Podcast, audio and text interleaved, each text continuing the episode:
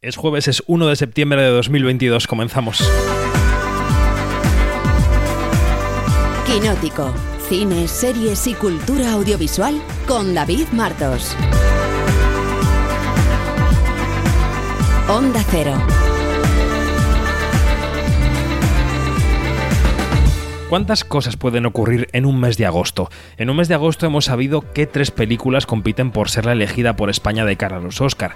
En un mes de agosto se nos ha ido Olivia Newton-John, hemos dicho adiós a Wolfgang Petersen o a Anne Hedge, que ha muerto en circunstancias muy trágicas y en un mes de agosto, casi al final, al borde de septiembre, o sea, ayer, daba comienzo la Mostra de Venecia, una más, la 79, desde la que hoy os hablamos es nuestra vuelta al cole. Han regresado las colas, los vaporetos, las quinielas sobre si Ana de Armas, Penélope Cruz o Bill Nighy van a estar en los próximos Oscar.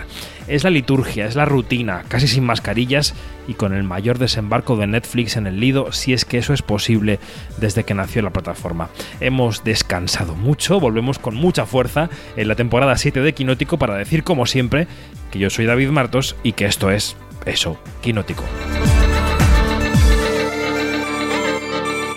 Quinótico, Onda Cero.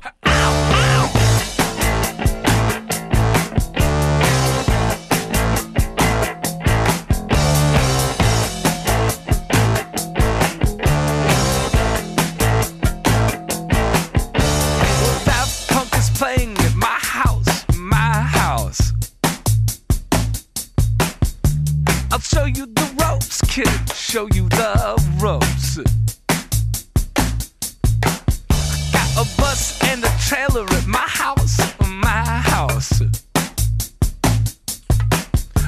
I'll show you the ropes, kid. Show you the ropes. I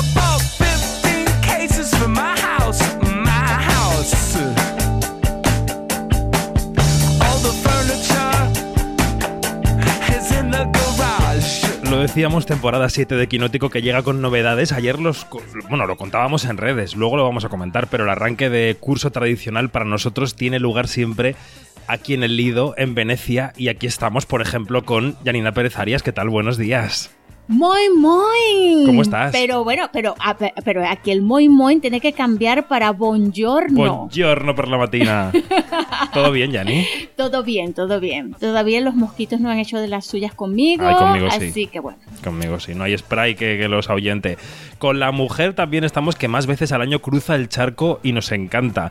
Es Alejandra Musi, corresponsal del diario mexicano El Universal de Nueva York. ¿Qué tal? Muy bien, buen día. Yo, yo El Universal de. México en Nueva York. Sí, sí, es, es una cosa. Más cerca. Es una cosa un Pégate poco. al micro. Es una Ahí estamos. A ver. Vale. Allí Sí. es una cosa un poco complicada de entender, pero bueno, lo que queda claro es que me encanta cruzar el charco, todo lo que se pueda. Porque vienes a Venecia y luego a San Sebastián. Sí, sí, vuelvo y luego regreso otra vez por aquí. Muy bien. Y en este arranque de temporada le hemos pedido que nos ilumine con su sabiduría al corresponsal de la agencia EFE en Roma, desplazado a Venecia para la cobertura de la muestra, Gonzalo Sánchez. ¿Qué tal? Buenos días. Buenos días, señores. Eh, yo os ilumino lo que queráis, he venido para ello y encantado de estar aquí otro año más con vosotros y, y a pasarlo bien en el a cine. pasarlo bien en el cine. Hemos sobrevivido al día 1 de la muestra que fue ayer. Luego repasaremos todo lo que ha dado de sí la jornada inaugural de esta edición número 79, aunque se cumplen 90 años porque empezaron en el 32. Pero os quiero pedir una valoración general. Venecia sigue siendo eh, sigue teniendo esa voluntad de ser el faro de los Oscars, queriendo sacar Oscars de la manga eh, por todas partes y sigue queriendo ser también el gran festival europeo que todavía hace concesiones de cierta importancia a lo comercial y a las plataformas.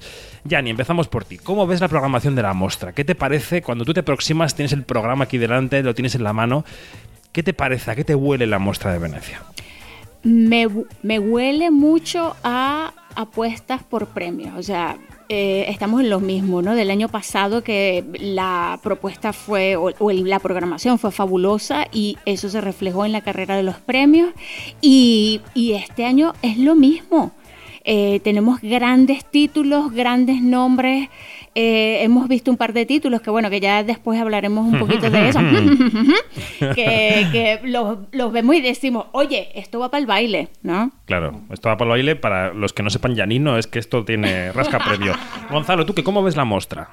Pues lo veo un poco igual que Janine, o sea, hay películas que van directas a premio, que van a ser taquillazos seguramente, hablamos de Blonde, ¿no? Con Ana de Armas, que va a ser, bueno, es una película Brutal, de la temporada, tenemos Bardo, hay un montón de películas muy interesantes, pero también bastante cine de autor, entonces Venecia siempre juega con esa ambivalencia y es lo interesante de Venecia, a mi parecer. Es que es la combinación, ¿no? Porque Cannes, aunque tiene alguna cosa comercial, yo que sé, te saca el Top Gun de Tom Cruise, sí que se ha quedado un poco del lado de lo indie, ¿no? De lo más de autor, ¿no, Alejandra? Sí, totalmente. Y además es preocupante porque creo que cada vez más el abismo entre Cannes y Venecia es muy grande y se va perfilando Venecia como este festival que además marca la temporada para los premios, para lo que viene, para los, lo- lo- los eh, actores, actrices, directores que se van posicionando en toda la siguiente temporada. Y bueno, yo tengo que decir que por mí feliz porque me encanta venir a Venecia y me encanta que esté, la verdad, por todo lo alto, que llevaba muchos años de capa caída. Claro. Así que creo que con, con- con esto de las plataformas ha encontrado un, equilibrio buenísimo. Bueno, quien nos escuche dirá, porque hablan de premios si estamos en septiembre, arrancando septiembre, es 1 de septiembre hoy, si para los Oscar quedan por lo menos seis meses. Bueno, es que este es el arranque oficial de la carrera, de los Oscar, de los Globos, tan distantes, sabemos poco todavía. Ayer se habló de la productora de los Oscar, pero en fin, todavía se conocen detalles muy residuales. Dice Chris Rock, protagonista involuntario de la última edición, que se ha negado a presentarlos, lo contaba el Hollywood Reporter después del bofetón de Will Smith, que por cierto, mm, comparte corto aquí con Javier Bardem, el corto de Sally Potter, Look at Me. Pero ya que estamos, por hacer un pequeño paréntesis, ¿y los globos? Alejandra, tú que sabes tanto de los globos de oro y nos, si quieres nos cuentas por qué va a haber globos de oro este año. Yo creo que sí que va a haber. Porque hay rumores, ¿no? De la NBC está ya pensando en que en dar luz verde a esa emisión, están en ello, ¿no? Mira, lo he dicho mucho, eh, Estados Unidos is all about money. Es todo acerca de dinero. Y, al- y a la gente, la gente común, es que no se ha enterado de, toda la, de todo el drama que ha habido Claro. con los Globos de Oro. Lo único que ha dicho es, ¿y los Globos de Oro qué ha pasado? Eran más divertidos que los Oscar. Es la verdad. ¿Y dónde están? Entonces, mientras haya público y audiencia, habrá anunciantes, habrá dinero e intentarán rescatarlos y revivirlos como sea. Dejadnos hacer un pequeño spin-off con esto de los premios antes de regresar a Venecia. Y es que de los Oscars sabemos la terna española, las tres películas que aspiran a ser la candidata española a los premios. Le ponía voz a esa terna la semana pasada la actriz María Pedraza en la Academia de Cine. Bueno, pues las tres películas seleccionadas eh, para esta 95 edición de los premios Oscar son Alcarrás, Asbestas y Cinco Lobitos.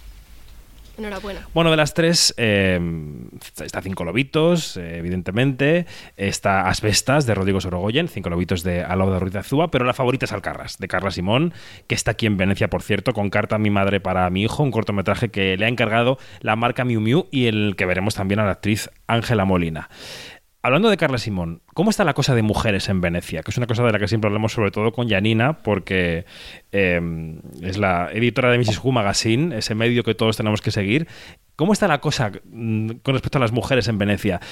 ¿Tú dirías que se confirma que los festivales están empezando a preferir premiar a mujeres en lugar de seleccionarlas al 50%?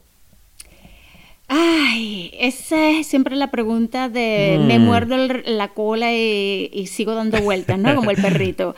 Este, pero claro, em, hemos hablado varias veces desde que se dieron, ah, desde que se dio a conocer la programación de este año, que si ves en número de las vein- de los 23 eh, que van al a, a optar Pa'l baile. por- a- eso, al baile, por- al baile grande, pues este, hay muy pocas mujeres dirigiendo, ¿no? Eh, pero este, yo no sé, se, hay como que un equilibrio allí de, ok, no hay mujeres dirigiendo, pero hay muchas historias sobre mujeres. Totalmente. ¿Sí? Entonces, claro, esto es eh, una cosa muy escabrosa, porque claro, es dificilísimo cuando decimos hay que darle visibilidad a las mujeres, hay que, hay que, digamos, de ponerlas en primer plano. Pero ¿a qué costo? Se preguntará la, la, digamos, la, los que hacen la programación del festival. ¿no? ¿Cuál es el costo? ¿Es atractivo o no? Que yo no sé qué y tal. Son tantos factores que uno, de verdad, yo lo que quiero hacer es una avispita para meterme en todas las reuniones de esta gente y saber cuáles son los criterios. ¿sí? Hace poco también salió em, unas declaraciones de, de, una, de una directora, la, este, Kim, eh, fue, ella estuvo aquí eh, hace unos años y también estuvo en, eh, en, el, en, la, en el jurado, que se quejaba también de, de, de que se han seleccionado muy pocas mujeres. Entonces, claro, vamos a ver el año pasado que fue apoteósico, vamos a ver cómo va a ser este año, si las pocas que están van a, van a, van, van a, van a, a ser subrayadas o van a, o van a ser lo suficiente como para alcanzar premios o, o, no.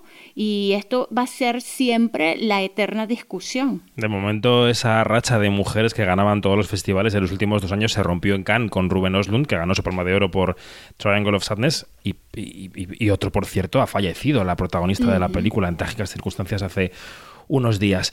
Y hablando de directoras mujeres, claro, una de las películas que llegan a Venecia es Don't Worry Darling, que es la segunda película como directora de Olivia Wilde, y menuda se ha liado con lo que ocurre con esta película y con esta directora, porque se ha mezclado su vida personal, su separación de Jason Sudeikis, con la expulsión de Shia LaBeouf del rodaje, con la pareja que forma sentimental con Henry Styles, con, con cómo dirigió ¿no? a Florence Pugh. ¿A qué os huele, Alejandra, esto de Olivia Wilde? A mí, la verdad, leer artículos sobre esto me, me un poco porque eclipsa el talento como directora de Olivia, ¿no? Sí, sí, totalmente. Bueno, pues me huele a, a muy mala suerte, muy mal timing y, y, que estas cosas al final afectan mucho todo este tema de, de, las mujeres, que tanto se lucha, tanto se pelea, tanto se dice y luego, bueno, pues suceden estas cosas que son totalmente circunstanciales, pero es una pena porque en donde deberíamos de estar enfocadas es, bueno, enfocados es en ver cómo le va, qué tal está la peli, si está claro. bien hecha, si no, en fin, y sin embargo, bueno, ha, ha generado mucho ruido alrededor. Janina. Eh, eh, hay que recordar que Olivia Wilde tuvo un la película anterior de ella, que en España se llamó eh, Super Empollonas. Las Super Empollonas, que es un nombre horroroso. Para una gran película. Para una gran película. Entonces, este, ya Olivia Wilde se, se, con esa película se perfiló como una muy buena directora, con un ojo súper afilado, con un temple increíble, cosa que, que yo creo que hay un, una, un ala en, la industria que como que muy receloso de su talento, ¿no? Y ella le dio, le dio dos bofetones. Con la, esta nueva película eh, es una lástima, o sería una lástima que todo este escándalo la eclipsara, porque es una película que va a, que podría tener mucha cola. Totalmente. Sí, porque es una película súper feminista que habla de cosas que están sucediendo hoy en día. Y bueno, hay una gran expectativa con esto. ¿no? Mm, hablaremos de ella, esperemos que borre todos los rumores. Bueno, pues Venecia es esto, Venecia es el, lo que viene de Hollywood, Venecia es el contenido de las películas, eh, los jurados, luego hablaremos, es Janina metiendo el pie en un charco ayer saliendo de un pase, en fin, sirva esta charla como calentamiento pequeño, en un rato nos metemos a fondo con la mostra, pero la cartelera viene muy fuerte después de un mes de agosto un poco flojo en general, aunque con algún destello. Esta semana el cine español despliega su potencia, no sabemos si será buena o mala tanta competición, pero hay mucho cine español. Destaca como título popular la película 42 segundos que dirigen a cuatro manos, eh, por un lado el prolífico Dani de la Orden, prolífico porque también tiene esta semana estreno de la película El Test, que también él ha dirigido, y Alex Murrul, ellos dos dirigen 42 segundos. Vamos a ver cómo suena esta película que nos lleva hasta los Juegos Olímpicos de Barcelona 92, a esa final de waterpolo, y saludamos también a los directores. Quinótico, la entrevista. Le Comité International Olympique a attribué l'organisation des Jeux de la 25e Olympiade à la ville de Barcelona, España. Tenemos nuevo entrenador, Dragan Matutinovic. Ahora mismo sois los preseleccionados. Solo me quedaré con 10 de vosotros. Durante los próximos meses viviréis solo para el waterpolo. Yo no busco waterpolistas, yo busco gladiadores. ¿Estudiarte? He visto algún partido tuyo en la liga italiana y no juegas nada mal. Soy el capitán de la selección desde los 15 años. Mal no juego, ¿no? Pues como decíamos, hablamos de 42 segundos, esa película que dirigen Dani de la Orden y Alex Murul. ¿Qué tal? ¿Cómo estáis? Buenos días. Buenos días, hola. ¿Qué tal? ¿Cómo, cómo se siente uno eh, a las, bueno, no sé, quedan 24, 30 horas del estreno de una película en un momento en el que mm, ya sabemos que las películas eh, eh, es difícil dirigirlas, difícil levantarlas, difícil estrenarlas y luego que, que permanezcan en el cartel, ¿no?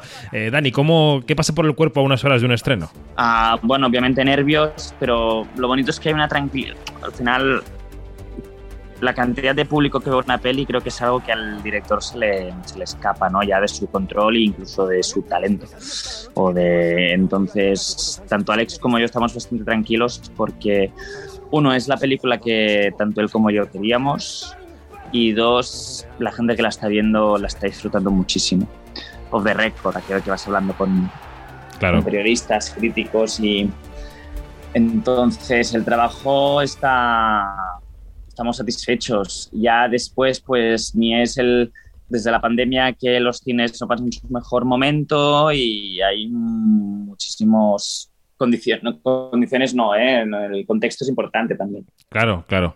Como decimos, el, el codirector es Alex Murrull, que mm, te estrenas en el largometraje. No sé si te parece el mejor momento para hacer esto en este contexto, como digo, tan convulso. Sí, me estreno y bueno, cualquier momento es el, es el ideal, porque esto es una, una lucha de muchos años, levantar esta peli y yo estoy feliz. El contexto, como decimos, pues en salas de cine no es el que era hace dos, tres años, que ya era diferente que hace cinco o diez años, pero, pero bueno, felices y, y además con, eso, con la cuestión que al menos veremos, las cifras cuáles son, pero que la gente que está viendo la película la está disfrutando, que este es el objetivo principal. Bueno, decíamos, volvemos a Barcelona 92, volvemos a esa competición de waterpolo. Eh, yo pensaba cuando veía la película cómo se hace una película sobre un hecho histórico que en general quien esté un poco informado o interesado sabe cómo acaba, pero lo que se desconoce son los entresijos de la convivencia, cómo se llegó hasta allí.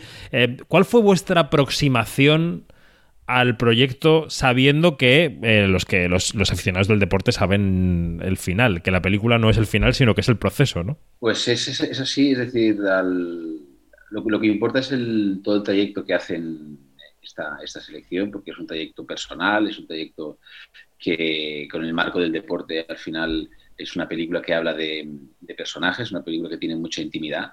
Y todo el proceso de creación del guion y de acabar de saber exactamente qué películas que queríamos contar, mm, bueno, ha sido todo un proceso fácil, entre comillas, en el sentido de que hay bastante documentación. Es decir, aunque el waterpolo sea un deporte mi- minoritario, como te digo, es que no nos centramos en el waterpolo, nos centramos en unos personajes que son muy potentes.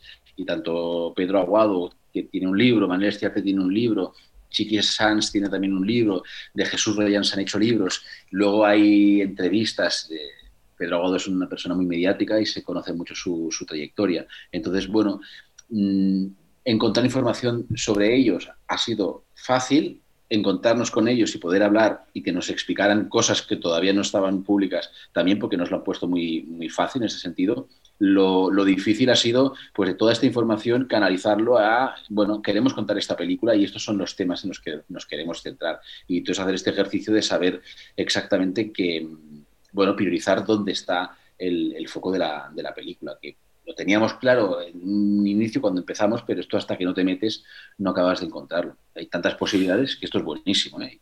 hasta que Mm. eh, hemos, encontrado este camino.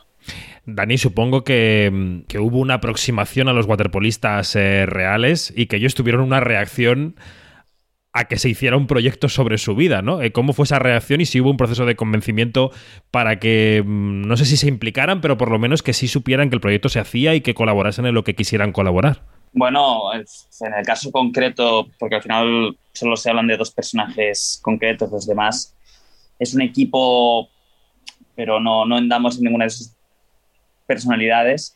Pues en el caso de Manel y Pedro Aguado, pues muy bien, la verdad. Nos ayudaron mucho, fueron muy colaborativos y siempre nos decían las cosas que eran, que pasaron, las que no del guion, pero sin decir, oye, esto no fue así, no lo pongáis, no desde que sepáis que esto no fue así, pero entendemos que, oye, que estáis haciendo una peli, lo importante es que el espectador se lo pase bien y mientras no traicionéis el alma de la historia, pues no, no pasa nada, eran, eran matices. ¿Cómo fue el contacto entre los actores y los personajes? ¿Hubo mucho intercambio de pareceres entre Álvaro Cervantes y Manuel Estiarte y, y Jaime Lorente y, y Pedro Aguado? Eh, sí, sí, sí, o sea, quedaron muchísimo y, y intercambiaron muchas opiniones. O sea, no sé cuántas veces quedaron, pero hablaron mucho el uno con el otro. Y luego está la parte física, porque viendo la película, claro, eh, evidentemente los actores requirieron una preparación física eh, brutal, pero yo pensaba también cuando veía las escenas de los partidos, decía, bueno, esto seguro que es una piscina de un metro de agua y están realmente de pie y aquí no están nadando. Esto supongo que no fue así, ¿no? No, no, no fue así, no fue así. Es una salvajada lo que han, lo que han hecho, a lo que se han enfrentado, porque, bueno, el partido grande que nosotros rodamos en la película es en el escenario real donde pasó, que es las piscinas Piconell de Barcelona. Entonces, una piscina gigantesca, es decir, una piscina que tiene el marco, entonces el, terreno de juego del campo de waterpolo, pero es que sobra piscina por delante, por los laterales, es enorme. Y de profundidad son cuatro metros, o sea que no ya Madre mía. Es que además no llegaban a tocar porque tampoco queríamos, ¿no? Primero porque queríamos rodar en la piscina esta, que es impresionante y es la que, es la que pasó. Y además es que si lo empiezas a hacer en una piscina en la que los jugadores, los actores tocan al, al suelo, esto se notaría, perdería verdad. Entonces, no, no, fuimos a, por todas. ¿ya? Desde que entramos en el proyecto y los actores entraron en el proyecto, sabían que ellos eran los primeros que querían aprender a waterpolo, tener nociones técnicas y físicas para poder hacer el rodaje en las mejores condiciones. Y, y así fue. Entonces, bueno, yo es que por mucho que lo expliquemos realmente, lo que han llegado a hacer es difícil de, de cogerle la dimensión, porque es que el waterpolo es uno de los deportes más físicos y técnicos que, que hay, ¿no? Entonces, no- bueno, más o menos una raqueta de tenis la puedes coger y en, un rato darle, más o menos, ¿eh? para que nos entendamos, pero es que no ahogarte y coger una pelota de waterpolo, pasarla, saber tirar y tal, han sido muchos meses que han estado entrenando para llegar al rodaje y tener la capacidad física de que Dan y yo pues tenemos que repetir tomas y repetir tomas y, de alguna manera pues eh, ellos tienen que estar físicamente preparados para, para lo que haga falta y lo estuvieron y fue, fue impresionante. La película, la verdad es que tiene un ritmo trepidante, eh, les acompaña en todo el proceso de entrenamientos y de, y de selección de la selección y después en los partidos que se jugaron en los Juegos Olímpicos. No sé si habéis bebido consciente o inconscientemente ahora pensándolo después de, de- las clásicas películas de deportes, ¿no? Yo creo que tiene unas hechuras la película muy clásica de, de esas películas que retratan un deporte, una competición, llegando a la final. ¿Esas referencias han sido conscientes, han sido inconscientes? ¿Estaban en vuestra formación como cineastas o han sido buscadas? Consciente, ¿eh? sí, sí. Es decir, nosotros teníamos unos referentes de películas eh, deportivas, de dramas deportivos, que en los que te puedes referenciar en, en algunos mecanismos que, que utilizan. No solo teníamos referentes que fuesen de películas de deportes, ¿eh? porque como digo, la, la parte humana, la parte de personajes es muy, es muy importante en la película. Pero, pero sí, y bueno, y con esta cosa de que en, en España drama deportivo de estas características no, no había, ¿no? Entonces, bueno, tienes que ir a buscar en, fuera. Generalmente es en Estados Unidos, pero también hay una película es muy interesante, que es una película sueca que es, eh, que habla de los tenistas, de la rivalidad entre Borg y McEnroe, que también nos sirvió como referente, ¿no? Con este tono que, por un lado, pues ya el deporte te lleva para, para arriba y te puede llevar a escenas más de acción, por decirlo de alguna manera, pero con un tono intimista y de personaje muy potente. Y esta, esta película tiene estas, estas dos partes, yo que sé, y también Rush, ¿no? La, la competitividad entre Sí. Lauda y Miki Lauda y dímelo tú ahora James Hunt, el, el- el Sí. otro piloto, pues un poquito también eran estos referentes en este, en este sentido. Bueno, Alex, que es quien habla ahora, Alex Murul, ha, ha empezado en esto del largo con el director más prolífico que tiene el cine español, tan prolífico que esta semana estrena dos películas. Eh, ¿Tú tienes la sensación, Dani, de ser uno de los que más trabajan en esta industria o, o es un espejismo de la prensa? Bueno, como director puede, pero la realidad de los técnicos y actores que la mayoría empalman una película detrás de otra. Entonces, sí que es verdad que el director es la cara visible, pero yo conozco a maquinistas, a gaffers, que tienen un trabajo mucho más duro y mucho más físico, em, o directores de foto incluso, que, se van de un rodaje a otro. Lo único que no, no tienen cobertura mediática ni- ni ponen su nombre en el cartel. ¿no? Pero bueno, em, sí que es verdad que han sido unos años intensos. Em, y lo del estreno de las dos pelis es una pura cuestión logística. sin más. Me encanta la descripción de la pura cuestión logística. Bueno, eh, para quien nos esté escuchando, es que esta semana se estrena El Test, que es otra película firmada por Dani de la Orden, de la que hablaremos un poco más tarde, y que, que eso, que también dirige, también dirige él. Claro, eh, hemos hablado de la, de la dureza mm, del, del, rodaje, que casi no sé si eh, se puede asimilar a los entrenamientos de los waterpolistas, pero eh, prácticamente. Hemos hablado de las dificultades del, del sector. Eh, claro, yo os quería preguntar también, eh, en este sentido, ¿cómo ha sido la dificultad, si es que es una dificultad, de dirigir a cuatro manos, porque mmm, no sé si el reparto es fácil, si hay un reparto claro, si los dos habéis hecho todo en el proceso. ¿Cómo ha sido este funcionamiento? Muy, natural. muy cómodo y muy natural y muy orgánico. No, sí. sí. ¿Y cómo, se cómo os encontráis? O sea, ¿cómo surge la pareja? Di tú, di tú Dani. ¿Doy? Venga, Dani. Eh, no, o sea, básicamente fue mm, esta idea y la génesis de esta historia es de Alex, entonces yo me tiene la generosidad de pedir compartir este viaje con él y yo accedo y contento. Y en rodaje yo sabía perfectamente dónde estaba la... O sea, al final creo que en un rodaje es bueno que haya alguien que lleve la batuta total, digamos, o porque si no incluso mucha gente se vuelve loca porque Alex puede decir una cosa y yo le puedo decir otra.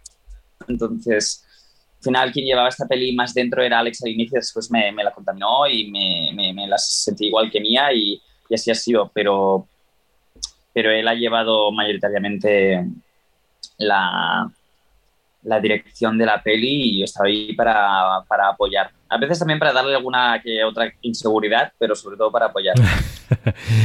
eh, ¿Te dio inseguridades? Para mí ha sido una suerte contar con Dani, tenerlo al lado, porque por su talento y por su experiencia, pues cómo no voy a estar agradecido. Y, y sobre todo, bueno, en referencia también a lo que preguntas de cómo se hace, que ya un poco lo explica Dani en, en, lo que es la parte del rodaje, pero lo importante en estos casos es que compartir la misma visión de la, de la película. ¿no? Y yo creo que un tema de sensibilidad también, pues Dani y yo coincidimos mucho en cuál es la historia cuál es la génesis y qué es lo que queríamos contar. Entonces, a partir de aquí, pues ya surge algo que, que es bastante raro. Hemos hablado del proceso, pero ¿qué han pensado del resultado los protagonistas? ¿La han visto? Eh, ¿Cómo la han visto? ¿Cómo la han vivido? Están encantados. Estamos felices. El, hecho de que dos monstruos como Jaime Lorente y Álvaro Cervantes eh, vean la película y te llamen y digan, wow, o sea, estamos contentísimos. Es como una validación y dices, bien, vamos por buen camino. Porque, bueno, cuando haces un primer montaje, o no primero, pero cuando lo empiezas a enseñar por primera vez, eh, estás nervioso, ¿no? Y dices, bueno, a ver qué va a pasar aquí, a ver cómo va a reaccionar la gente. Y, y, empiezas por el círculo cercano. Y cuando llega a ellos, pues, bueno, aún dices, a ver, cómo lo van a ver. Y, y, están muy felices. Y es que además para ellos ha sido una película que le han cogido con una ilusión tremenda. Hemos hecho un equipo brutal, porque, bueno, también nosotros en la peli hablamos de un equipo y en el rodaje se generó también esta concepción de equipo, tanto por parte de los actores en sí como del equipo técnico, fuimos todos una piña. Y el ambiente era inmejorable. Y, y, bueno, para ellos es un reto que tenían por delante, de decir, bueno, Álvaro Cervantes lo he escuchado explicar alguna vez, eh, bueno, quería hacer la peli, pero que tuvo que pensar un fin de semana entero si realmente hacerla por todo lo que implicaba, ¿no? Porque, bueno, hay que tener valor claro. para afrontarse a eso. Y, y, bueno, están felices, están felices por, uno, por el nivel interpretativo y dramático que, que, han, que tienen, que es impresionante la química que tienen sus personajes y ellos como actores entre sí, y luego por la parte física de waterpolo que tú lo ves y bueno, es que te lo comes, es decir, lo que hacen ellos en, el, en la piscina, eh, la gente se sumerge en un partido de waterpolo. Totalmente. No, te preguntaba lo de la reacción porque eh, es verdad que la película cuenta o, expone algunos aspectos eh, oscuros de esa convivencia, ¿no? Sobre todo alguno de los personajes, no haremos spoiler para quien no sepa, ¿no?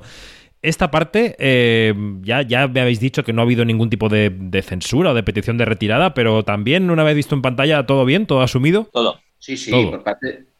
Y Dani. No, no, que todo, que todo, que no ha habido nada, ni nada, o sea, de, de hecho el guion ya se lo leyeron antes de rodar, o sea, que no, no ha habido sorpresas. Sí, sí, yo te he contestado por los actores. No sé si me preguntabas por los personajes reales y me he liado, pero sí, sí. No, no, no. Antes eran los actores y ahora también. O sea, bueno, es que en realidad son las dos partes. Vale. Los personajes reales, digo, al verse también en esa descripción un poco oscura, ¿no? En algún sentido. Sí, sí. Ellos ya. Bueno, los hemos hecho partícipes desde, desde las diferentes versiones de guion para que no hubiera sorpresas. También les explicamos que hacer una película no es hacer un documental, que tienes que permitirte ciertas licencias para dramatizar aquello que, que- que queremos contar, una- la esencia de la historia. Y, y bueno, sí he hecho seguimiento y una vez vi- vista la, la película, que yo entiendo que tiene que ser una cosa rarísima, ver una película de ti mismo, ¿no? cómo te interpreta, pues bueno, supongo que una vez superado es- esto, que entiendo que no tiene que ser fácil, ellos están, están encantados con la peli. y, Bueno, no ha habido tampoco ninguna censura por su parte ni nada, están muy abiertos a que se pueda contar la historia. Bueno, pues eh, ha sido una charla con Alex Murrull y con Dani de la Orden, codirectores de estos 42 segundos que llegan mañana, viernes, a los cines. Esperemos que tenga larga vida la película. Y también la otra, Dani, por la parte que te toca, también el test. Un abrazo fuerte a los dos. Gracias. Muchas gracias. Quinótico, lo que se estrena.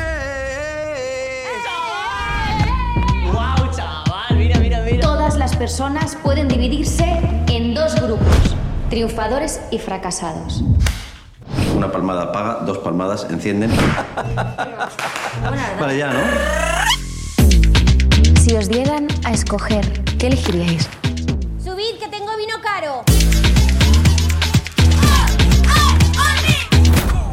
No me jodas.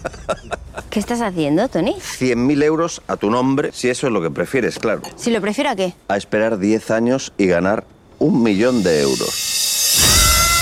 Bueno, después de la charla con Alex Murrull y con Dani de la Orden, esto que escuchamos es el tráiler de El Test, que es la otra película dirigida por Dani de la Orden que se estrena este viernes. Alberto San Juan, Blanca Suárez, Carlos Santos y Mirni Barguren en una comedia de parejas con un dilema central. No sé si sabéis el dilema de la película, porque yo sí que la he visto y me ha entretenido bastante. El dilema de la película es, tú, si yo te lo ofreciera, Janina, cogerías 100.000 euros ahora o un millón de euros dentro de 10 años. Tienes que saber esperar. ¿Qué elegirías? Un millón de euros dentro de 10 años no es nada. 100.000. Claro, pues elige. Pues, eh, ¿qué es eso? Los 100.000. Pues, pues yo creo que sí. Gonzalo, tú, tú eres de pájaro en mano, yo creo. Más vale pájaro en mano que ciento volando. Y además, dentro de, dentro de 10 años, igual no estamos ni aquí. Igual te ha quedado una teja, te ha matado. Y... Y Alejandra, tú como eres un poco rica, puedes esperar. No, Yo me espero 10 años. Pero si Sabía. 10 años no es nada, que es como dicen, 10 años no es nada, que es febril la mirada, En ¿cómo 10 va el años, tango? todos calvos, sobre Sí, todo sí. unos más que otros. Ya son 20, ¿ves? Pues 10. Bueno, hay que decir que la película revela lo eficaz que es Dani de la Orden también con la comedia. Se va un poco por las ramas al final, yo creo, pero es una película muy de público. Quien caiga en la sala para ver el test, yo creo que saldrá preguntándose como nosotros qué haría con el dinero y es una pregunta interesante para luego tapear con los amigos después del cine. Seguimos con estrenos. En esta época de estrenos híbridos llega a la vez a cines y a plataformas en España una película que estuvo en Berlín y que se llama Buena Suerte, Leo Grande. I'm Leo. You must be Nancy. May I come inside? Yes. So I've made a list of things that I'd like to get through. Number one, uh, I perform oral sex on you. Number two, you perform oral sex on me. Number three, we do a 69, if that's what it's still called. Um, four, me on top. Five, doggy style. That all sounds very achievable. Have I booked enough time? You you want to do it all today? Yes. No. Esta fue la película en la que Emma Thompson, la protagonista, se quejó en rueda de prensa en Berlín de aquello de la imagen de los cuerpos femeninos, de que nos enseñan desde pequeñas, os enseñan desde pequeñas a tener que ser perfectas, con la postura perfecta siempre. Porque la película va sobre una mujer de unos 60 años que queda para tener sexo con un gigolo. Tú la has visto, ¿no, Janina? Sí, sí, sí. ¿Y qué te ha parecido? Bueno, me ha encantado. Me ha encantado. Y yo creo que debería de ser em, misión o tarea para todos, todas las mujeres ver esta película. Porque es una película que toca temas tan, pero tan que nos, que nos conciernen en nuestro día a día, ¿no? Sí. En esto de no solamente de ponernos frente al espejo, que bueno, que no le quiero matar el gallo a la gente para que vaya a ver la película, Matar pero al gallo, spoiler. Ajá. Pero hay, pero hay, un, hay una escena que, que es una Emma Thompson en estado puro frente a un espejo. Cuando la vean, se van a acordar de mí de lo que estoy diciendo. Y bueno, y todo esto tiene que ver también toda la discusión de la sexualidad femenina, cómo se explora la sexualidad femenina y este gran este gran dilema de la liberación sexual que hemos esta- que, que se ha vivido durante desde los años Los 70 últimos 50 años. pero que no que pero que a las mujeres todavía les, les- les estamos reprimiendo, ¿no? Entonces, la sexualidad. Entonces, ¿cómo, a- ¿cómo se da ese salto sin pasar por lo básico que es la liberación interna de la mujer? Total. Entonces, claro, es una discusión este, buenísima, es una película que, que tiene un ritmo espectacular, con unos diálogos súper amenos y, y- y- y muy, y muy afilados. Mm. Y bueno, completamente Recomendada, enamorada. Muy recomendada para este recomendable, fin de semana en la cartelera. recomendable. Otra peli de festivales, Janina, que es que te estoy tirando mucho de ti porque es que vas a muchos festivales y ves muchas películas. Otra que llega a los cines, porque esto es un doble circuito, lo del futuro lo contamos en Venecia y lo del pasado está ahora en los cines, es 3.000 años esperándote. Una película del veteranísimo George Miller, el director de Mad Max, eh, con Tilda Swinton, que interpreta a una doctora en literatura, y con Idris Elba, que interpreta al genio de la lámpara. My name is Alethea. My story is true. I am a solitary creature by nature. I have no children, no siblings, no parents. I did once have a husband.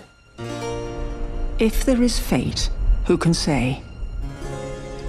But in the Grand Bazaar of Istanbul, I chose a memento. I like it. Whatever it is, I'm sure it has an interesting story. Es una reedición de la clásica historia de Aladino, Aladina en este caso, porque es Tilda Swinton.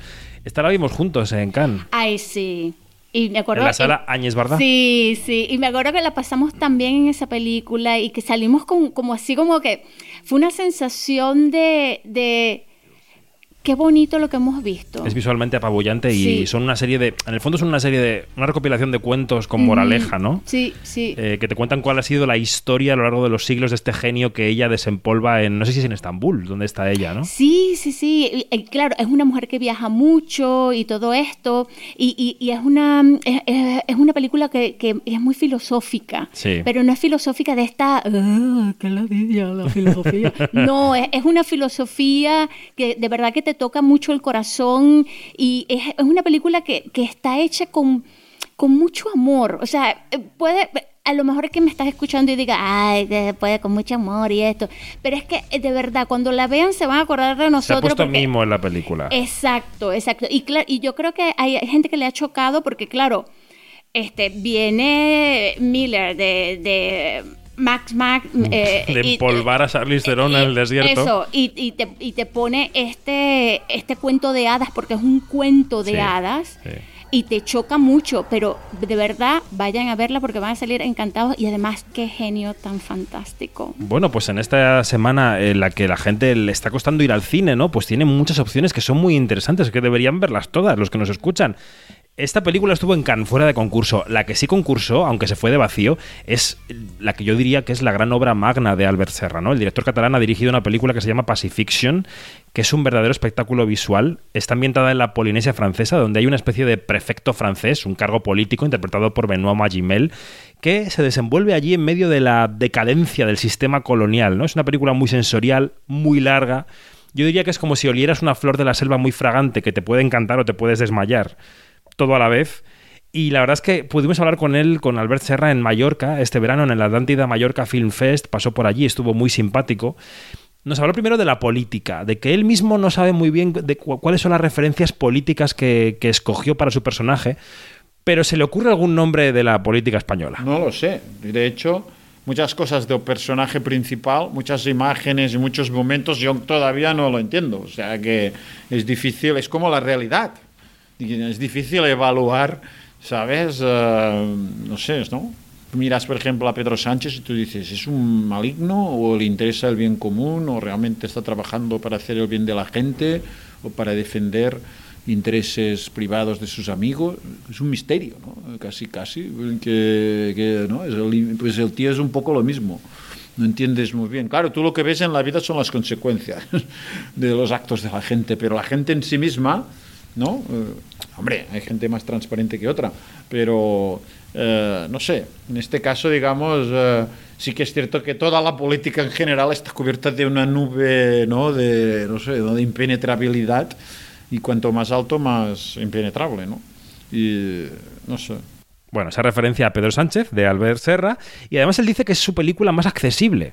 Porque sus- el resto de sus películas son más oscuras, más mm, costaba desentrañarlas. Esta es la más abierta y él, mm, bueno, sin ninguna modestia, dice que abre un nuevo camino para el cine independiente, ¿no? Que el cine independiente debería empezar a hacer películas como la suya, en- a medio camino entre lo oscuro y lo abierto. Y luego nos habló del formato, porque él tiene una particular cruzada contra las series. Dice que a él le gusta el cine que te agita en la butaca, que te, que te remueves, que miras el reloj, que estás incómodo porque sientes cosas. Y que la gente se pone series en casa mm, poco menos que para anestesiarse. ¿Qué quieres que te diga? A ver, para mí, o sea, yo puedo ver una película, en, hombre, en un iPhone no, porque ya es demasiado pequeño, pero en una tele, como toda la vida se ha visto, una pantalla de ordenador, y yo veré si la cosa tiene calidad o no, y qué es lo que han intentado hacer. O sea, yo puedo asimilar, digamos, las virtudes o las calidades de la película también en una pantalla pequeña. Pero sí que es verdad que el impacto físico, sobre todo con películas difíciles, porque tú, esto es una, una cosa muy interesante, tú miras una película como una serie, no de estas que la gente se mira como tres capítulos, una serie muy buena, ¿sabes? Y como te da un placer y tal, y pasa el tiempo y no te das cuenta y estás como allí, y en efecto no hay ningún impacto físico.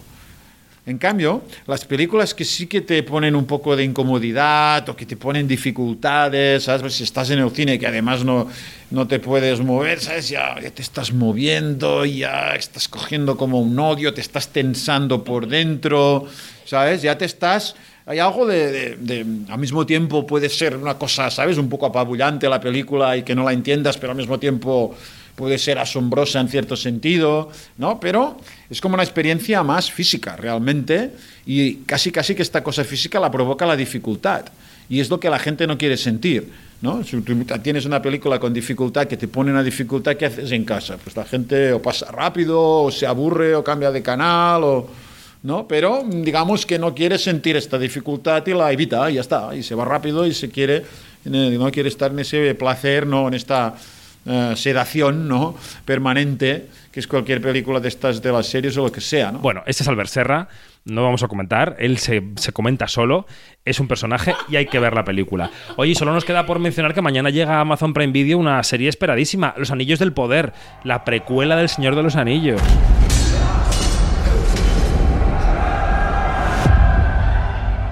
Mi hermano dio su vida persiguiendo al enemigo. Su tarea ahora es mía. Speak your truth. You already know. Os pido que luchéis a mi lado. Nuestro encuentro no fue casual. No fue la suerte, ni el destino. Lo nuestro fue obra de algo más elevado. Haremos algún programa ¿eh? con las series de arranque de temporada, con Maríajo Arias en las próximas semanas, pero vamos, voy a decir mm, que he visto los dos primeros capítulos dirigidos por Juan Antonio Bayona, son visualmente apabullantes, de un ritmo trepidante, pero claro, la historia o las mil historias que cuentan hay que ver cómo se trenzan, porque tienen ambición de varias temporadas y entonces la historia del enano, de la elfa, de los medianos, tal, no sabemos dónde llegan, pero bueno, algún sitio llegarán. Vamos con la muestra.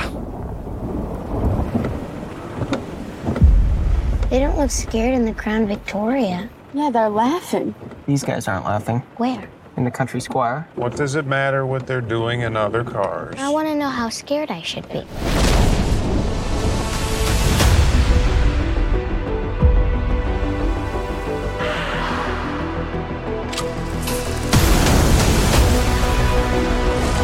Esto que escuchamos es el tráiler de la película de Netflix White Noise, Ruido Blanco, que ha abierto la sección oficial fuera de concurso, película de Noah Baumbach, película discursiva, como todas las de Noah Baumbach, mm, se habla mucho, sobre la novela de Don DeLillo. Eh, enseguida hablamos de ella, pero antes vamos a ponerle un poco de mimbres a la muestra. Gonzalo, coge el micrófono, por favor. Coge el micrófono porque... ¿Tú has estado en la rueda de prensa del jurado? He estado en la rueda de prensa, sí, del jurado. Allí estaban Alberto Barbera, eh, Roberto Chicuta. Eh, sí, Chicuto, Chicuto. Chicuto, sí. pensaba que era Chicuta, Creo, Chicuto. ¿eh? Bueno, luego lo comprobamos, que es el presidente de la Bienale y estaban las dos presidentas de los jurados principales, que son Julian Moore, presidenta del oficial, y nuestra Isabel Cochet, Ajá, del que jurado aba- se abanicaba. horizonte, que se abanicaba mucho, es verdad. Hay que decir que yo la vi cogiendo las maletas el otro día en el aeropuerto, volé con ella. ¿Y cuántas no traía? quise molestarla, solo dos. Ah, bueno. Solo dos maletas, que son 11 días o 12, con mucha alfombra roja. En la media, en Gonzalo. la media, en la media. Está en la Claro. media. Bien, entonces, eh, primero Julian Moore, ella estaba encantada, decía que era una cinéfila, que le encantaba ir al cine, ver cine y tal. Eh, y luego comentaba, eh, cuando le preguntaban, que este debate entre los cines y las plataformas que no hay que quedarse en lo comercial, que lo importante es el arte, lo que se ve en la pantalla. You know, it's so interesting because I feel like so often the discussion around the future of cinema ends up being a, discussion that's really more commercial. It's more business oriented. Um, and for me, I think most most importantly is what you know what's being created. What do we continue to make? How do we? How are we able to? Um, ingest it, observe it, you know, live with it. That there, there will always be different delivery systems. There will, oh, you know, the I think in terms of how how we live, how the world progresses, it's constantly changing, but art doesn't change. You know, I mean, that's, that's a constant. Bueno, esto decía Julian Moore. ¿Cómo has encontrado a Julian Moore? La he encontrado muy guapa, muy bien, sonriente, amable, bien, bien. Se hacía guiños como con sus jurados, entre los que está sí, Rodrigo Sorogoyen, ¿no? Porque y... cenaron la noche anterior, yo creo, uh -huh. la noche del martes, si y tenían ya, y... convers...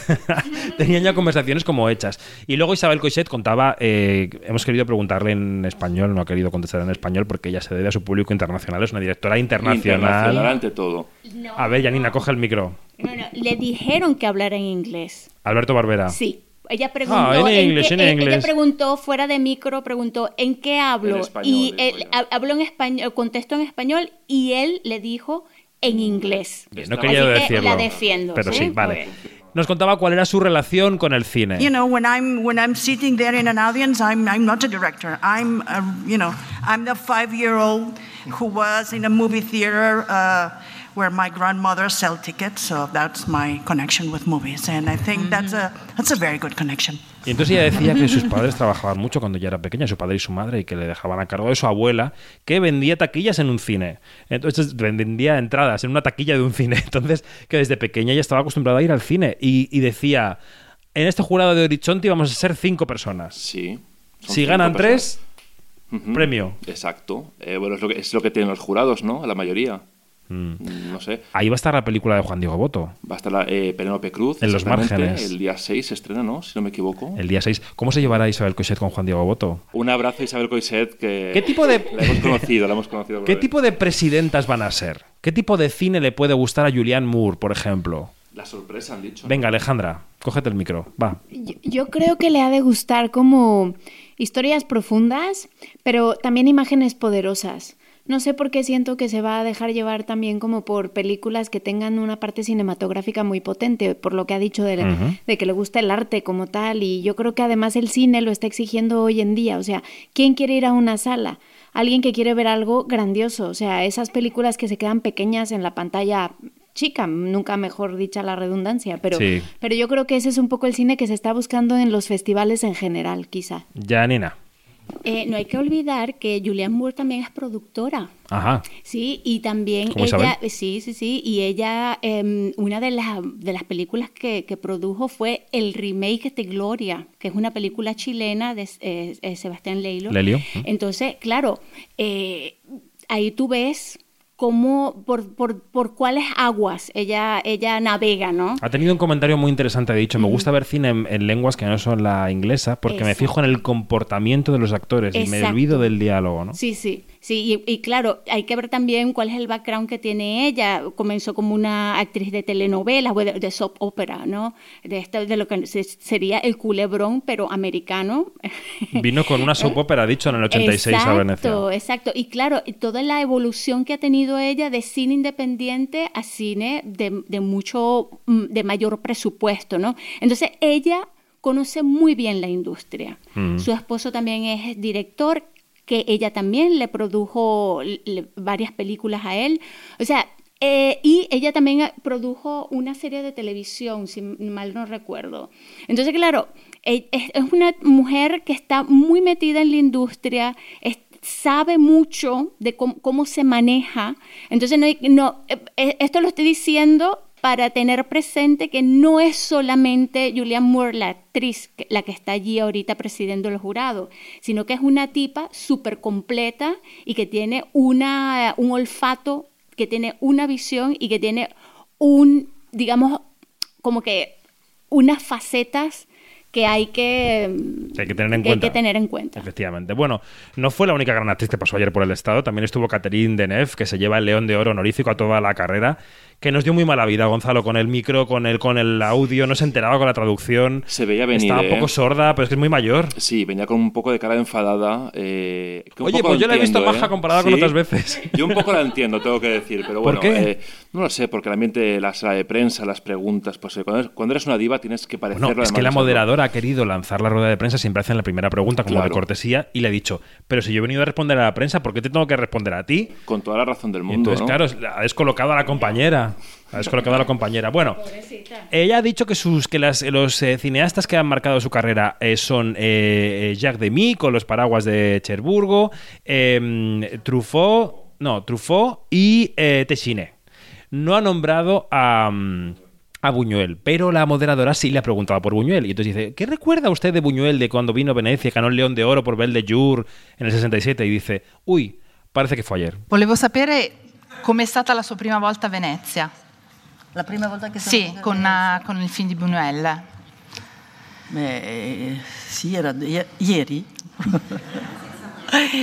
Ma sì, un bel, un bel- mi ricordo molto, molto bene, era un momento molto, molto bello, molto importante. Poi avere il premio del Lion d'Or per eh, Belle de Jour, no, era il fatto che Venezia è stata il festival molto importante per me, alcune volte, differente. Bueno, y decía que Venecia ha sido funda- fundacional en su carrera, que, que ha tenido mucha importancia. Y luego quería destacar un comentario porque le preguntaba a un compañero también si cree que su carrera, eh, si ella ha construido conscientemente su carrera o ha sido casualidad o ha sido fruto de los encuentros con directores que ha tenido, ¿no? Y ella decía que cuando llega el momento de parar en una carrera, a veces no sabes muy bien si lo que has conseguido en el camino ha sido eso, por la suerte o por lo que ella llamaba good encounters. I- i- It's always very difficult when you have uh, to stop at a time now of your life to have to uh, look at things as if you had decided everything. It, it was a decision taken with thinking of the future, but it's never like that. Because you know it's a, it's a,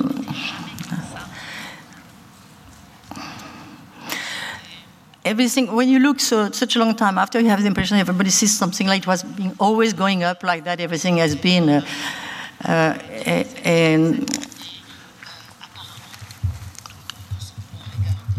there is a lot of uh, luck good encounters good decisions sometimes bad i mean not bad but wrong and uh, after so many years yes you have a sort of uh, thing to look at a list of things and uh, you hope to think that it's been right most of, the time. And uh, not everybody rings to the belongs to the to the actors you know because we are only a part you know of a film. Because sometimes you take good decisions but the result is not what was supposed to be because for a lot of exterior reasons you know arrive so it's uh, it's better to um, to, to, to, to, to tell actors that they have to remember that it's not always your decision what you did that it belonged. Y luego recordabas, Janina, que ella decía también eso de que lo de las decisiones, ¿no? Que no son malas decisiones, sino decisiones, como decía ella, Incorrectas. incorrectas. Es que siendo Catherine Deneuve a veces te equivocas y, bueno, o no, o tomas decisiones incorrectas. ¿Cómo habéis visto a la Deneuve a sus 78 años? Mm, bueno, es que la hemos visto mucho y sabemos qué Sí. tipo de personaje es. Entonces, eh, bueno, la persona que vimos ayer eh, es una persona que ha salido de un achaque también de, enfer- eh, de enfermedad Ah, sí, bastante, sí, bastante eh, serio, que menos mal que salió bien y puede seguir actuando porque pudo haber salido peor. Eh, y claro, esa Catherine Deneuve que vemos hoy en día es la que hemos visto durante todo, toda nuestra vida. O sea, es la tipa borde y le, de- y le disculpamos que sea borde, porque ¿y qué? Yo le vi un esfuerzo ayer por contestar, ¿eh? Dentro de tal. Le vi un esfuerzo, ¿no? A Janina sí. Sí, sí, sí, por supuesto, por supuesto. Está. eh, eh, él hizo lo que pudo, pero de verdad Alessandra de Lucas se lleva, se lleva las palmas que fue La moderadora, moderadora, porque fue de- hizo su gran papel de ayudar, de apoyar y de, y de que esto no se le fuera de las manos. O sea, Bueno, pues vamos allá con las películas. Este año la verdad es que el, el director de la muestra, Alberto Barbera, no ha hecho ningún tipo de declaración política muy señalada, más allá de, de, eh, contar que la plataforma de las entradas funciona fenomenal, que todos los periodistas podemos decir que no, que es un horror. Y bueno, un poco el aniversario, cosas como logísticas, ¿no? Porque este año ya no tenemos la pandemia tan presente, de hecho hay muy pocas mascarillas en las salas, en fin, las películas. White Noise se vio ayer en la sección oficial con White Noise, Ruido Blanco de Noah Baumbach, una película que está fuera de concurso, como decimos, adaptación de la novela de Don DeLillo. Eh, nos lleva a los, a los primeros eh, 80 en Estados Unidos, un em, profesor experto en estudios nazis, al que interpreta Adam Driver, eh, su, su mujer, eh, Baba, a la que llama Baba, a la que interpreta Greta Gerwig, una familia con varios hijos de varios matrimonios distintos, y la película cuenta como un accidente, un accidente químico cerca de la casa de esta familia, desata pues una serie de reflexiones sobre la muerte, sobre el paso del tiempo, sobre la vida, todo muy colorista, con un número musical final, en fin, primeras impresiones. Venga, Gonzalo, empiezo por ti. ¿Qué te ha parecido White Noise? Eh, bueno, en un primer momento me ha gustado, tiene bastantes toques de humor interesantes. Lo que pasa que, en mi opinión, eh, peca un poco de demasiado dia- diálogo. Ujú. Hablan muchísimo, no hay un minuto de silencio. Y luego quizás sea un poco, un poco demasiado profunda también, ¿no? Es, esta, es una sátira al sentido trágico o apocalíptico de la vida, eh, disfrazada con colorín y con, no sé, eh, ahí estoy un poco indeciso todavía. Pero bueno, Mm. me ha gustado, un 5 sobre 10. Vamos a decir que es una película de Netflix, apertura de Netflix para un festival que está entregado a Netflix porque es el único gran festival en el que Netflix aparece con toda su potencia y que también están en la película Don Cheadle y Jodie Turner Smith que hacen papeles secundarios. Alejandra, ¿tú qué? Bueno, yo coincido con Gonzalo en, en casi todo.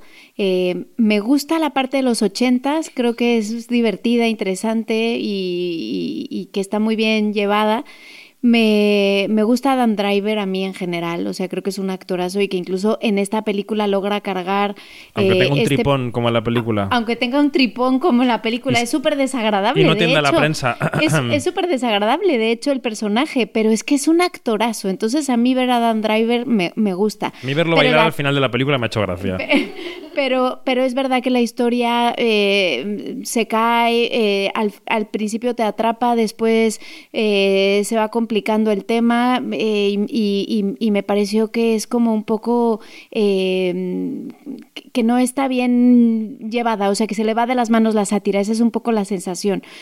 Que Hmm. es, que es un tema eh, interesante porque además eh, toca muchas cosas de la cultura americana que están allí muy sutiles y que es una Sí, crítica sí. tremenda, con muchísima sagacidad, pero que se le va de las manos. Esa fue mi sensación. Bueno, bajo mi punto de vista, tanto diálogo, tanta cantidad de diálogo, eh, no acaba por profundizar en los temas tan serios y tan trascendentes de los que quiere hablar, por ejemplo, la muerte, ¿no? Janina, ¿tú qué? ¿Qué opinas de White Noise, de ruido blanco? ¿Hay Mm. Ruido ver, blanco en la película? Hay, hay bastante ruido y yo creo que es muy a propósito. Tiene el, el título, es un tiro en el pie, o sea, es buenísimo ese título. Sí. Eh, Ahora, eh, Noah Baumbach eh, se caracteriza por, por llevar bien o conducir bien lo que es eh, esta, estos grandes, estas grandes películas de muchos personajes, ¿no? Que son estas películas corales. Y de mucho diálogo. Sí, y de mucho diálogo. Aquí el ruido es tremendo. Es ruido tremendo porque como hemos dicho ya todos, no paran de hablar. Ahora, lo que a mí me pareció súper interesante es cómo conecta esa película ambientada en los 80 con el mundo de hoy y lo que acabamos de vivir, que es la pandemia. Y todas estas reflexiones de eso, eh, de la muerte, como lo has dicho tú, también de, de lo que es la trascendencia y, eh, y más allá de, de- de- la soledad, de la posible soledad, de, de los miedos que tenemos, ¿no? Entonces, todo, eh, todo está de, de- de- de la conexión, de qué, qué es lo que me conecta a mí como espectadora del 2022 Ujú, con esa historia es, es- eso yo lo- lo- es lo que veo interesante. Bueno, Em, ha hablado mucho en la rueda de prensa de cuánto ha, ha influido la pandemia en los personajes, porque los personajes, hay un tema también interesante en la película que es cómo se difunde la información. Exacto. Cómo los medios de comunicación llegan hasta las familias, qué pensamos de eso, cómo lo procesamos, ¿no? Y que la pandemia, digamos, estaba presente en la reflexión del Sí, rodaje, ¿no? Sí, sí, sí. Y también, claro, eh, hay dos personajes históricos, que es Hitler y el otro es El- Elvis. Entonces, hay ese paralelismo de cómo, de cómo los dos van paralelos, las- cuando vean la película me van a entender mejor, este, también me pareció muy interesante, ¿no? Porque son dos figuras icónicas de la historia y, y cómo se manejan o cómo se ha manejado todo esto, ¿no? Entonces, tiene sus cosas interesantes, pero son personajes súper antipáticos con, les- con los que no conectas y yo creo que también ahí está la intención de que no conectes con ninguno de ellos, ¿no? Eh, y que no seas complaciente con ellos. Entonces, es como que un, se crea un nexo desde la antipatía, Mm. pero vuelvo y repito, desde, desde la identificación de algo que tú también has vivido. Madre mía. Vete buscando el nombre de la serie de Las von Trier, que va a decir una cosa Alejandra rápido de esta película. No, solo voy a poner una, una nota ligera a esto, pero me encanta la química entre Greta Gerwig y, y- y Adam Driver. Eso sí, me parece que tienen quimicón los dos en pantalla grande. Bueno, ellos son maravillosos, la verdad, y, y ya habían trabajado juntos, y es una pareja que funciona. Eh, es verdad que no sé si el material eh, les sirve mucho. Yo tengo que decir que he visto también eh, Living, la película de Oliver Hermanus, que dirigió Moffy, una película que estuvo en una paralela aquí en Venecia, que fue me, encantó, me gustó mucho hace unos años, y ahora dirige esta mm, versión del clásico de Kurosawa, pro- protagonizado por Bill Nighy, el actor británico, que hace de un funcionario gris de, la, el- de Londres de 1953 al que detectan una enfermedad terminal y decide vivir. Decide vivir una película maravillosamente rodada, maravillosamente interpretada, escrita por Isiguro, el, el Nobel de Literatura. Eh, bueno, yo lo recomiendo encarecidamente a todo el que pueda pillarla porque Living me ha dejado completamente living, exactamente como la palabra dice. Y alguna película más que hemos visto ayer que no podemos contar todavía porque estamos embargados, pero que también muy bien. Eh, y Gonzalo, tú has visto un po- un poquito de la serie de Lars von Trier. Bueno, coge el micrófono, secuestra. Bueno, pero a ver, em- Yo- empieza tú. ¿Cómo se llama y de qué va? Eh, Reject Exodus. Es Ok. un título críptico y es una es la segunda parte ¿no? de esa serie que hizo de The Kingdom ¿no? en los años 90, Sí. en el 94. Y bueno, pues en su estilo, ¿no? Eh, lúgubre, eh, oscura, pues el Lars von Trier de toda la vida de Dios. Pues qué ganas de verla, la verdad, qué bien todo. Bueno, pues Empezada, bueno, Janina, empezada con 45 minutos de retraso, hay que decir. ¿eh? sí, los problemas técnicos de la muestra son, son así. No, que- Gira, gira el micro. Eh, que estuvimos en el mismo pase y la gente cómo aplaudía. Y Al- la gente se reía. ¿Pero porque es tanto. gore la serie a o qué? Ver, a ver, a ver, a ver. Porque Cuéntame es algo de la serie, ¿de qué va? Es muy autorreferencial. Es muy autorreferencial. Sale él a cada momento. ¿Él en pantalla? Él sale en pantalla. Es más, la, la primera persona que se ve es él. ¿Sí? Que es en referencia a esta película, a esta serie de Ah, los de 90. Kingdom. Sí, entonces es, eh, este, es tan friki esto, vuelvo y repito, es tan friki que se va a convertir en otra vez algo de culto hecho por Fontrier, por Venga, supuesto. venga. Y la gente se lo pasó pipa porque tiene bastante humor, juega mucho con esta, con esta tirantez o digamos enemistad entre los suecos y los daneses que tienen que vivir uno al lado del otro y retroalimentarse uno, uno del otro, o sea, porque están al lado y, y, y tiene, y juega mucho con cosas, eh, no solamente con estos tópicos, sino también con, con cosas del, del día de hoy, ¿no? Con lo que es este, lo del gender eh, neutral, con lo que es eh, lo de la integración, lo de la diversidad, eh, de la, eh, y y de verdad que tiene sus O capas. sea que está al día Lars. Sí, tiene sus capas, pero es una cosa, a que sí, eh, eh, Gonzalo, es una cosa rarísima, Bueno. friki. Oye, pues no sueltes el micro, que estamos terminando. Eh, películas que esperamos con ganas en esta mostra de Venecia. Janina, venga, ya que estás tú. Yo, yo espero eh, Aronofsky con The Wild. La Eh, ballena con sí. Brendan Fraser. Espero em, la película de Laura Poitras también, que es un All the documental. Beauty and the Bloodshed. Espero también, eh, que todavía no la he visto, eh, Bardo. Oh, es que la vemos esta mañana, la de sí, Iñárritu. Sí, sí.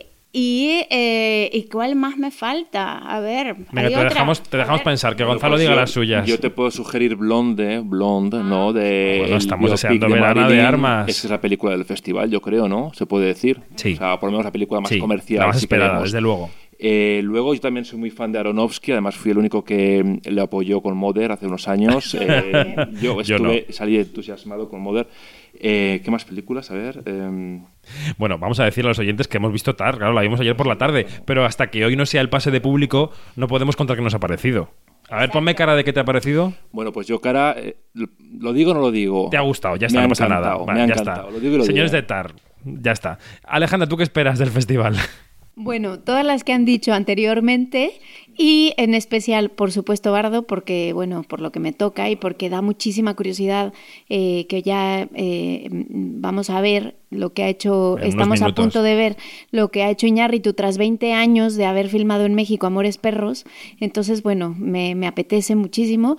Y también Argentina. Argentina 1985 es una película que Santiago me, Mitre. que- que me, que me apetece muchísimo con Ricardo Darín, que me parece maravilloso, y, y bueno, pues, eh, y las que han dicho Janina y Gonzalo, por supuesto. Pues el menú es este. Dentro de una semana, en el quinótico de la semana que viene, o sea, del 8 de septiembre, comentaremos todas las que hayamos visto, eh, que serán muchas de aquí a, a ese día, al próximo jueves.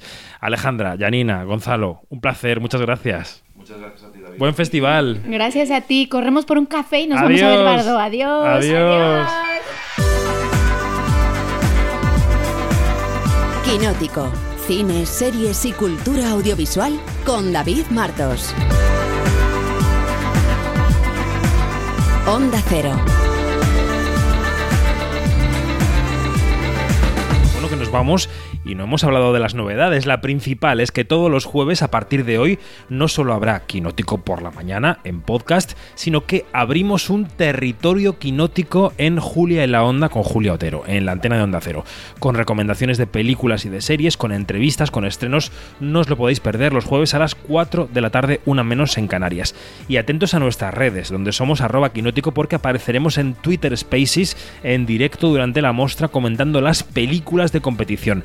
También nos encontráis, eh, claro, en nuestra página web, quinótico.es, y en nuestro canal de podcast, eh, en nuestro canal de podcast, no, de YouTube, donde se pueden encontrar algunas de las entrevistas que hacemos, pero en vídeo. Recordad, Quinótico, la primera con K y la segunda con C. No nos perdáis de vista ni de oído en la mostra. Buen jueves, adiós.